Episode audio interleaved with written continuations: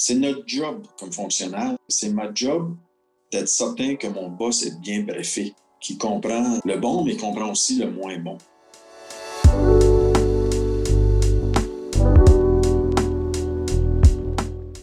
Une partie importante de notre travail de cadre consiste à briefer nos supérieurs pour qu'ils puissent prendre des décisions éclairées. Mais c'est pas toujours facile de dire la vérité au pouvoir. Comment nous assurer que cette vérité soit basée sur les faits? Et que notre brefage soit complet. Comment partager les mauvaises nouvelles quand on s'inquiète des répercussions sur nous personnellement ou sur notre carrière? Est-il possible de maîtriser cet art? Bonjour, ici Annie Thériault. Bienvenue au balado Comment survivre en tant que cadre. J'ai eu la chance de côtoyer Michel Doiron alors qu'il faisait carrière en Atlantique. Michel a travaillé dans plusieurs ministères et assumé plusieurs fonctions comme cadre supérieur, notamment à titre de sous-ministre adjoint au ministère des Anciens combattants. Michel a pris une pause de son nouveau statut de retraité pour venir nous parler de leadership dans le contexte de dire la vérité au pouvoir. Venez entendre ce qu'il avait à nous dire pour nous aider à survivre en tant que cadre. Michel Doiron, quel plaisir de vous revoir aujourd'hui avec nous pour parler de votre expérience en tant que X dans la fonction publique. Merci d'être là aujourd'hui. Merci beaucoup. C'est un grand plaisir pour moi d'être ici aujourd'hui pour parler de, leadership et de parler de, dire la vérité au pouvoir. Donc, euh, merci de m'avoir. Bien, merci d'être là pour nous parler de ça parce que justement, je pense que c'est pas toujours quelque chose qui est évident quand on est cadre.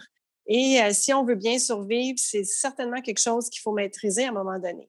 C'est pas toujours facile de dire la vérité, fournir nos meilleurs conseils à nos supérieurs, mais en même temps, c'est un petit peu notre job de faire ça.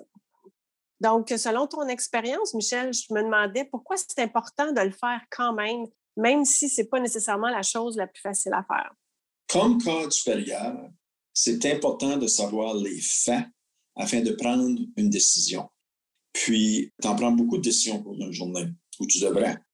Puis, il faut que l'information que tu reçois soit de l'information correcte afin que tu fasses une décision qui est saine, qui est solide, qui va se tenir.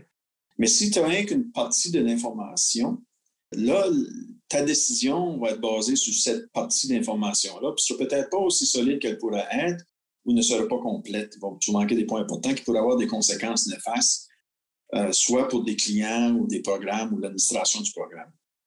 Malheureusement, il y a beaucoup de gens qui pensent que donner des mauvaises nouvelles ou dire qu'une idée est peut-être pas aussi forte qu'une autre idée, ça limite leur carrière ou que c'est des choses qui est dangereuses à faire, si je peux user le terme. Ça ne devrait pas. C'est notre job comme fonctionnaire. C'est ma job d'être certain que mon boss est bien brefé, qui comprend le bon, mais comprend aussi le moins bon. À la fin de la journée, la personne va la faire la décision. C'est correct, ça. Mais il faut que les gens arrêtent de penser que ça a affecté ma carrière. C'est ta job. J'aime bien mieux être celui qui dit à mon sous-ministre que mon sous-ministre le lise dans le Globe and Mail ou l'Acadie Nouvelle le lendemain matin. c'est ça, là, ça non plus, c'est pas bon. Il faut changer le, mindset de nos exécutifs à tous les niveaux.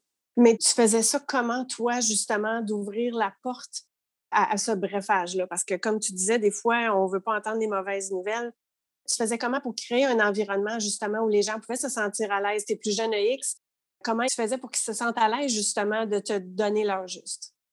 C'est certain qu'il faut connaître son équipe. Il faut connaître son boss, il faut connaître euh, les gens qui entourent le boss, euh, parce que faut, connaître l'environnement. Mais c'est des conversations à avoir lors de bilan. Dis-moi, là, si je trouve que ce n'est pas correct, je vais le dire. As-tu une préférence ou avez-vous une préférence? Voulez-vous qu'on je vous prenne de côté ou si on est juste une petite équipe qu'on en discute? Que je soulève avec le chef de cabinet. Entre trouver le mécanisme, c'est important. La personne ne dit rien, ils ont peur de leur carrière, ils ont peut-être peur du boss parce qu'il y, a du monde que c'est pas toujours facile de donner des mauvaises nouvelles. Puis là, il y a une erreur qui se produit. Puis là, tout d'un coup, il y a du monde autour de la table qui commence à regarder l'individu, mais t'aurais dû savoir ça, pourquoi tu ne l'as pas dit?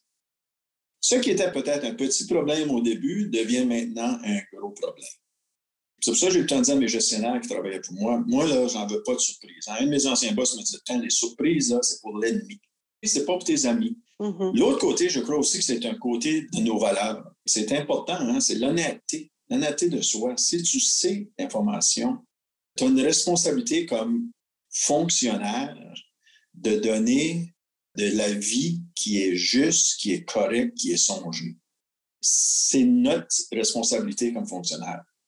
Moi, j'ai été obligé de donner des très mauvaises nouvelles à des sous-ministres, à des ministres. Puis même après 30 ans de carrière, c'est pas toujours un bon feeling rentrer dans l'office d'un ministre ou d'un sous-ministre et d'être obligé de dire Monsieur le ministre, ça marche pas. Mais je m'ai rendu comme sous-ministre adjoint senior. Ça ne ruine pas ta carrière si tu sais comment le faire, si tu le fais avec responsabilité, puis que tu crées tes réseaux, puis que les gens savent que tu es de bonne foi. Tu n'es pas là pour essayer de, saccager l'initiative, tu es là de bonne foi. Ben moi, j'étais dans une situation à un moment donné où est-ce que j'entendais ma sous-ministre parler devant le monde, puis euh, je me disais, oh my God, elle, elle, lui manque un breuvage sur la région. Elle doit absolument savoir ceci. Et j'étais vraiment convaincue que c'était important qu'elle ait cette information-là. Mais a, ces gens-là ont tout un entourage qui sert à filtrer aussi les choses. Comment est-ce qu'on se range jusqu'aux oreilles de la bonne personne? Ça, c'est très important. C'est ça mon point un peu plus tôt d'être connaître les joueurs autour de la table. Parce que c'est certain qu'il y a des gens qui entourent, ils ont des bonnes intentions, mais ils ont des fois des agendas différents. Mm-hmm. Puis connaître qui a fait leur devoir, qui ne fait pas leur devoir, puis se lier, je ne dirais pas d'amitié parce que ce n'est pas de l'amitié, mais c'est d'avoir une, une, relation professionnelle avec les individus, puis surtout les individus qui ont tendance à essayer de donner leur juste l'approche ou la directive va souvent découler du boss. Il y a du monde qui ne veulent pas de mauvaises nouvelles. Ils ne veulent pas en entendre, ils ne veulent pas en savoir, ils ne veulent pas être brefés là-dessus. Mm. Là, il faut vraiment trouver une façon que les nouvelles mauvaises se rendent à l'individu. Mm-hmm. Là, il faut que tu trouves la bonne personne dans l'entourage. Dans ton exemple, c'est pas tout le temps facile parce que là, tu vas froisser, euh, réellement froisser du monde, puis ça, la seule façon, c'est après. Euh, moi, j'ai déjà été obligé d'aller voir une sous-ministre après une rencontre, puis dire euh, On est-tu correct, là? oui. Parce que ça avait brassé comme pas à peu près, là. Puis j'étais DGA dans le temps, puis, c'était correct, mais on a eu une bonne conversation. L'autre faut aller dire OK, on est-tu correct? Mais des fois, tu n'as pas le choix. D'autres fois, si c'est pas dans le moment, c'est très important immédiatement après, prendre la personne de côté et dire Hey, je ne voulais pas rien dire, mais tantôt, c'était incorrect, ça. Tu le prends de côté. Des fois, ils savent. Des fois, c'est intentionnel. Moi, j'ai déjà vu des ministres faire de, la politique par speech. On avait déjà briefé que quelque chose, euh, c'était pas correct, c'était un peu dangereux. Puis la personne se lève au, speech plus tard de cette journée-là, après le briefage, puis à l'encontre de, de, ce qu'on venait de donner. Bon, OK, ça, c'est une réalité, ça arrive. Mais moi, dernier cas, comme tu, parlais, c'est là savoir c'est qui, faire sûr de clairer l'air après, essayer de déterminer c'est quoi que ça passé. Certain qu'il n'y a pas personne qui aime se faire corriger, moi non plus, mais c'est important que les briefages se font avant ou s'ils ne se font pas, que l'heure juste se fait donner.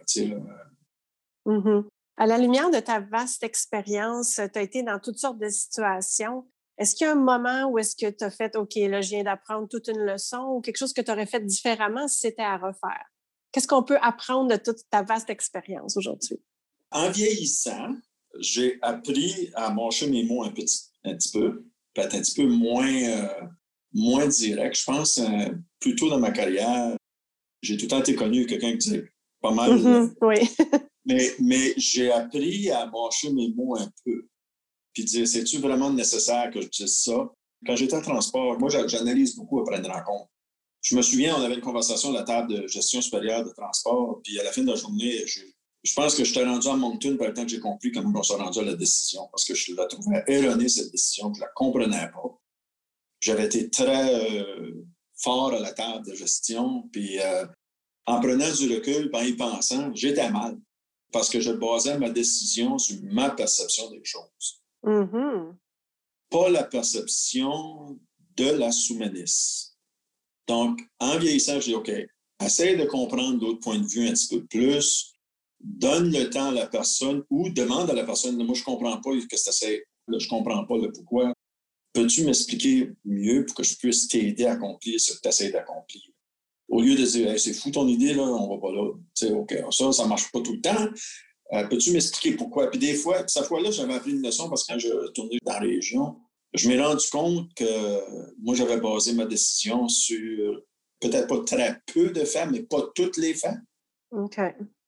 Et une perception que moi, j'avais des circonstances. J'étais chanceux, j'avais une bonne bosse, puis euh, c'est pas cette fois-là que j'ai demandé si on était correct. J'étais, j'étais la voir par après, puis je lui ai dit, là, j'ai réalisé quelque chose. Je pense que c'est important d'essayer de comprendre le côté de l'autre. Exactement. Ben, écoute, merci beaucoup, Michel, d'avoir partagé toute ta sagesse avec nous aujourd'hui. Donc, je retiens vraiment euh, de ce que tu nous as dit l'importance de bien briefer avec un synopsis solide basé sur les faits. Comprendre aussi le point de vue de l'autre quand on le fait, pas juste notre perception, mais voir ce qui se dit autour. Connaître les joueurs, être au courant de l'entourage, de l'environnement. Beaucoup de transparence, honnêteté, humilité. Donc, on part avec ça aujourd'hui. Merci d'avoir partagé avec nous ton expérience. C'est un grand plaisir pour moi, n'importe quand. Merci.